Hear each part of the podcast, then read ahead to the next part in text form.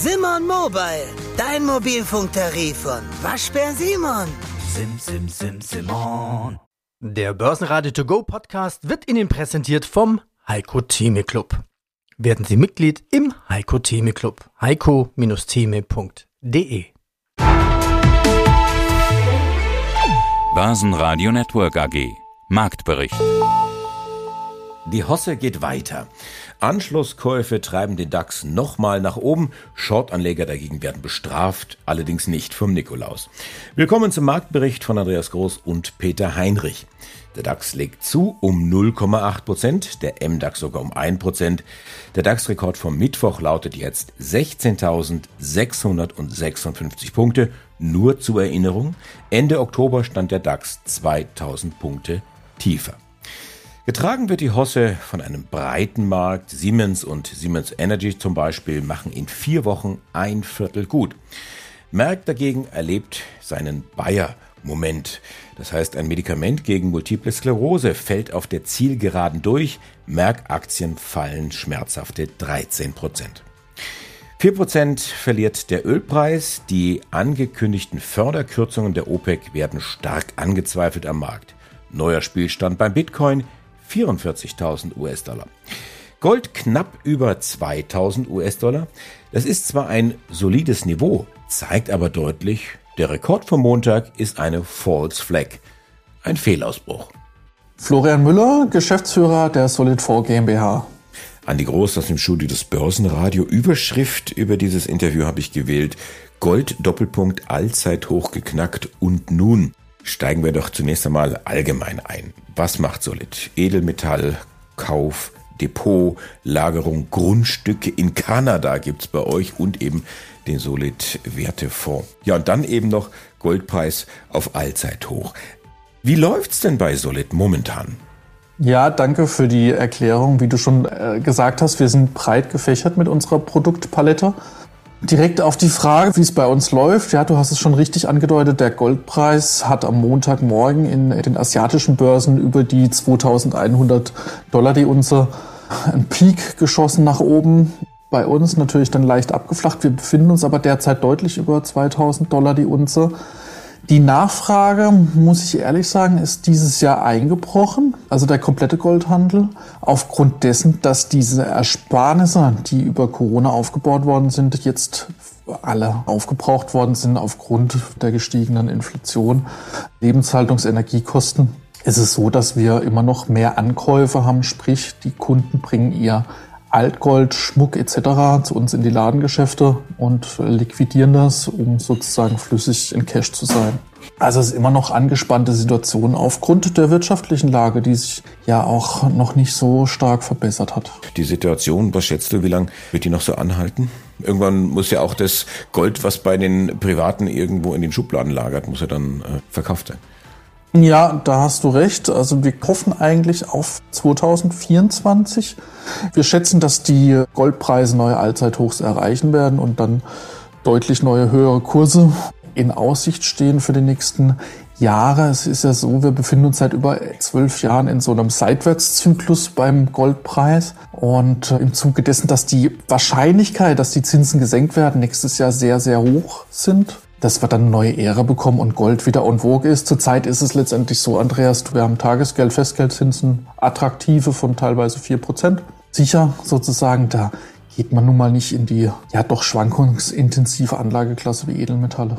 Schwankung, das ist genau das richtige Stichwort. Gehen wir doch noch mal auf diesen Peak vom Beginn der Woche an. Was hat denn diesen Goldrausch zunächst einmal ausgelöst? Den Run auf über 2140, du hast gesagt, bei uns kam ein bisschen weniger dann an. Asien hattest du gesagt. Was stand dahinter? Waren da große Adressen, die gekauft haben? Oder war es ein Squeeze? Oder? Meiner Vermutung liegt nahe, da ich es auch erst am Montagmorgen beim Aufstehen Frühstück gesehen hatte, dass ein kurzer Peak nach oben, so in meinen Augen ein Short Squeeze, also dass die Shortkäufer da kurzzeitig mussten Gold kaufen, das natürlich dann kurzzeitig den Goldpreis exorbitant nach oben manövriert hat, hat sich dann natürlich im Tagesverlauf dann auch hier nivelliert, aber es war schon beeindruckend. Ne? Also wir hatten dann auch eine Schwankung von über 100 Dollar beim Goldpreis an einem Tag. Das sind auch 5 Prozent. Das ist schon sehr, sehr beachtlich für, für diese Anlageklasse. Ja, mein Name ist Walter Miller. Ich bin der CFO der Heidelberg Pharma AG seit Mai diesen Jahres. Bin seit 20 Jahren in der Branche, sowohl auf der Dienstleisterseite bei CAOs als auch mehrheitlich 15 Jahre bei börsennotierten Biotech AGs. Und für die ganz alten Börsianer, die uns jetzt zuhören, 2017 gab es eine Namensänderung von Vilex damals. Manche brauchen das noch so als Erinnerung. Ach ja, Heidelberg Pharma. Jetzt, jetzt kann ich es wieder orientieren. Heidelberg Pharma mit der Tochtergesellschaft Heidelberg Pharma Research GmbH. Die Mission, die Erforschung und Entwicklung von Medikamenten für die hochwirksame, schonende Behandlung von Krebspatienten. Wie es geht, darüber sprechen wir gleich. Für welche Krebsarten sind Sie unterwegs? Welche möchten Sie bekämpfen? Wir sind äh, grundsätzlich sehr breit aufgestellt. Unser Lead-Projekt ist auf Multiple Myelom. Das heißt, das ist ein Knochenmarkkrebs und auf den fokussieren wir aktuell. Darüber hinaus haben wir auch im Bereich Prostatakrebs und sicher auch in der Pipeline weitere Projekte, die wir angehen bzw. bearbeiten. Aber lassen Sie uns mal auf die fokussieren. Die Attack-Technologie, darüber haben wir uns schon in mehreren Interviews mit Ihren Kollegen auch drüber unterhalten, mit dem Gift des Knollenblätterpilzes gegen Krebs. Also Antikörper werden quasi huckepack mit so einer Art biologischen Sprengladung versehen und irgendwie mit so einer Art trojanischem Pferd kann man sich das vorstellen, in die Krebszelle eingeschleust. Ist das so grob richtig umschrieben? Wie funktioniert's? Ja, da ich auch kein Wissenschaftler bin, sondern Finanz auch, erkläre ich es ähnlich. Nur ich nenne es immer, den Antibody nenne ich immer Fähre, mit dem wir zur Krebszelle fahren. Und diese Fähre ist eben beladen mit unserem Amenitin, sprich mit dieser Payload oder auch mit dem Wirkstoff genannt, der dann in die Krebszelle eindringt und die Krebszelle zerstört. Das ist ganz profan genannt, das, was wir machen. Klingt ja super einfach eigentlich, wenn es klappt. Wie weit sind Sie denn von der Theorie bis hin zur wirklichen Hilfe für Krebspatienten?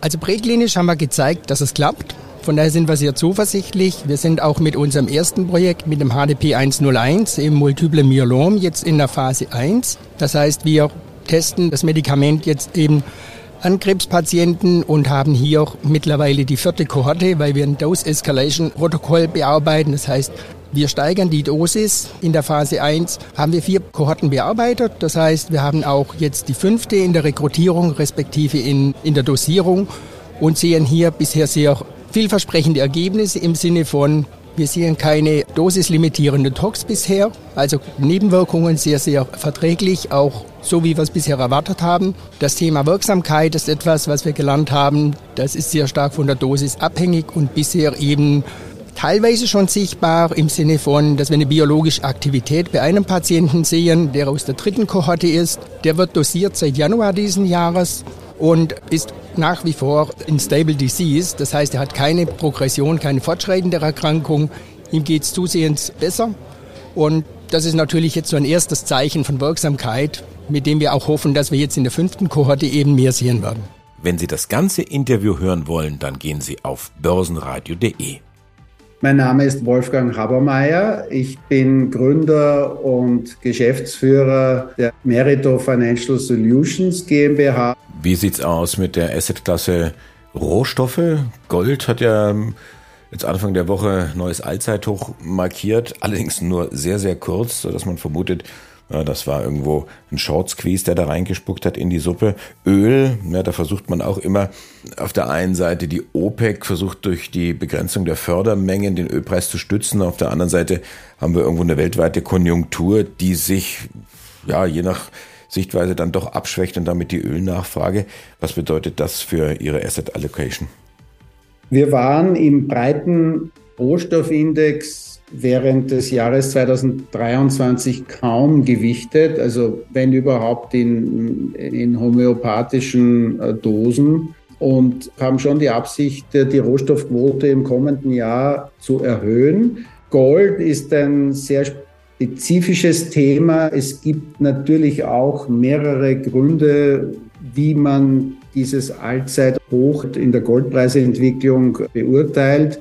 Es mag an der Dollarentwicklung liegen, es mag auch an der Alternative der hohen Renditen liegen, aber natürlich auch im Zusammenhang mit den geopolitischen Entwicklungen. Und gleichzeitig, weil Sie eingangs gemeint hatten, wer hätte sich gedacht, dass eine derartige Marktentwicklung im, im November und Dezember jetzt stattfinden, Wer hätte sich gedacht, dass nach dem Terrorangriff der Hamas auf Israel die Energiepreise 20 Prozent zurückgehen? Ich habe niemand gefunden, der mir das prophezeit hat. Und es ist dennoch passiert. Das heißt, auch an der Stelle haben wir eine sehr gewichtige einerseits Intervention im Markt seitens der OPEC, aber auch andererseits vielleicht das kann ich jetzt nicht äh, substanzieren, aber vielleicht ist das auch eine Indikation, dass die Nachfrage eben global tatsächlich zurückkommt und deswegen auch die Nachfrage nach Energie zurückgekommen ist. Also so genau werden wir das nie beantworten können, aber es bleibt dabei, wir sind an vielen Stellen, auch natürlich bei den Industriemetallen, von einerseits konjunkturellen Entwicklungen abhängig und andererseits von geopolitischen Entwicklungen. Dennoch glaube ich, dass nach einem, wenn Sie so wollen, Konjunkturtief, das äh, zumindest unserer Meinung nach 2024 erreicht wird, der Ausblick für Rohstoffe wieder konstruktiv wird. Das Einzige, was ich mir jetzt noch so überlege, was bedeutet eine Steigerung ausgehend von einem Niveau, was Sie gerade als homöopathisch bezeichnet haben? Wir bewegen uns bei den Rohstoffquoten zwischen 1 und 5 Prozent. Und wenn ich mich um, mit einer Gewichtung von einem Prozent bewege, dann nenne ich das homöopathisch. Guten Tag, meine Damen und Herren. Mein Name ist Robert Welzel. Ich bin Partner bei WTS in Frankfurt. Ich glaube, da haben wir viel, viel gelernt. Die meisten kümmern sich ja aus Faulheit oder Kompliziertheit gar nicht um Steuern, aber man sollte es tun. Da ist deutlich mehr drin und kann man deutlich mehr rausholen. Vielleicht eine Zusammenfassung von Ihnen. Die wichtigsten To-Dos jetzt. Die wichtigsten To-Dos, ich meine, die Performance. Das müssen andere für sie machen. Das sind die Anlagemanager, die die Fonds auflegen, Fonds betreiben. Aber wenn man schon mal in Fonds investiert ist, die Nachsteuerrendite oder das heißt das tatsächliche vermögensliche Endergebnis ein bisschen zu optimieren. Dafür bedarf es einer kleinen, vielleicht Mitwirkung von einem selbst, seine eigene Faulheit überwinden. Ich kenne das. Macht man das wirklich in allen Fällen? Oder seinen Vermögensberater vielleicht dazu animieren, in der Richtung doch etwas für einen zu optimieren. Was man immer dabei bedenken muss, wenn man Voranteile veräußert, realisiert, führt das natürlich auch immer zu Transaktionskosten. Und die muss man natürlich den steuerlichen Ergebnissen irgendwo gegenrechnen. Also das heißt aktiv den Vermögensverwalter ansprechen, dass er im Sinne einer Vermögensoptimierung die Transaktionskosten vielleicht möglichst niedrig hält, für einen optimiert. Das ist, glaube ich, wie man in 24 vielleicht hineingehen sollte. Und das ganze Interview hören Sie auf börsenradio.de oder in der kostenlosen Börsenradio-App. Ja, hallo, ich bin Uwe Jennert, bekannt als Gordon Gecko 74 bei Wikifolio und habe dort einige Wikifolios am Start. Und über das, worüber wir sprechen, das ist heute das Baumberg Momentum. Es ist seit 2017 am Start. Kurz die Eckdaten. Derzeit etwa 1,3 Millionen Euro investiertes Kapital, die Rendite im Schnitt bei 14 Prozent, die Cashquote relativ hoch, 60 Prozent. Ja, und mit acht Werten eigentlich ein ziemlich überschaubares Wikifolio. Gib uns doch kurz ein Update, Gordon Gecko. Wie lief die zweite Jahreshälfte? Sie wäre sehr wahrscheinlich besser gelaufen, wenn ich aller Gordon Gecko Insider-Informationen gehabt hätte und so besser spielen konnte an der Börse. Die hatte ich leider nicht, da hilft nur ehrliche Arbeit. Im Gegensatz zu unserem letzten Interview habe ich ja die Cash-Quote, die zwar immer noch sehr hoch ist, aber schon wieder etwas verringert und habe jetzt praktisch einige Werte im Depot. Ich habe eine Billfinger und Berger, eine Vorwerk, eine Freenet, eine Hochtief, eine Contron, Krones, Mühlbauer und eine Sinlab. Dazu können wir natürlich gerne gleich noch etwas Näheres zu sagen. Momentan läuft es so, ich war jetzt beim Eigenkapitalforum und habe versucht, mir auch wieder einige Firmen anzugucken, die auch in der Watchliste sind. Und aktuell habe ich auch vier Limite im Markt und hoffe, dass diese ausgeführt werden. Zufrieden bin ich mit dem letzten Halbjahr leider nicht. Man sieht es auch an der Performance.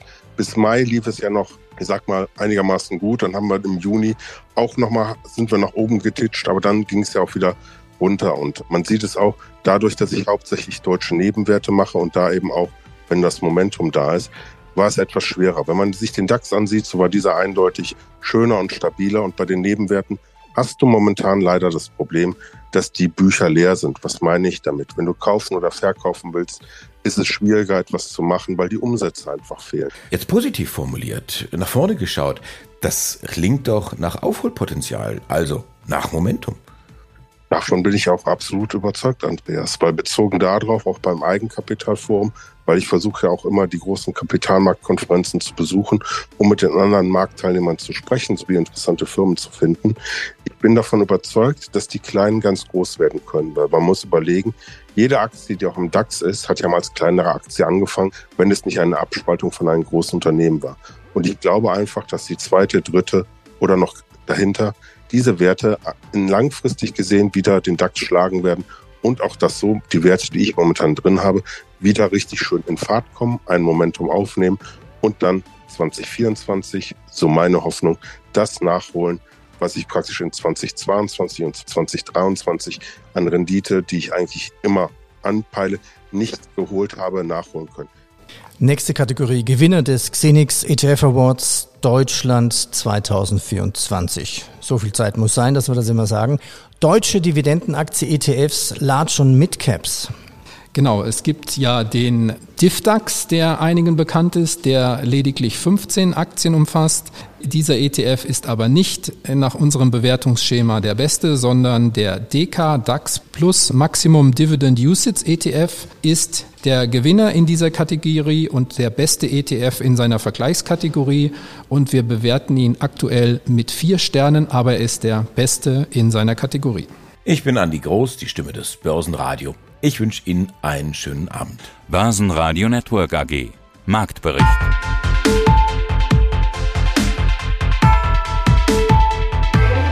Das Börsenradio Nummer 1. Börsenradio Network AG. Der Börsenradio To Go Podcast wurde Ihnen präsentiert vom Heiko Theme Club. Werden Sie Mitglied im Heiko Theme Club. heiko-theme.de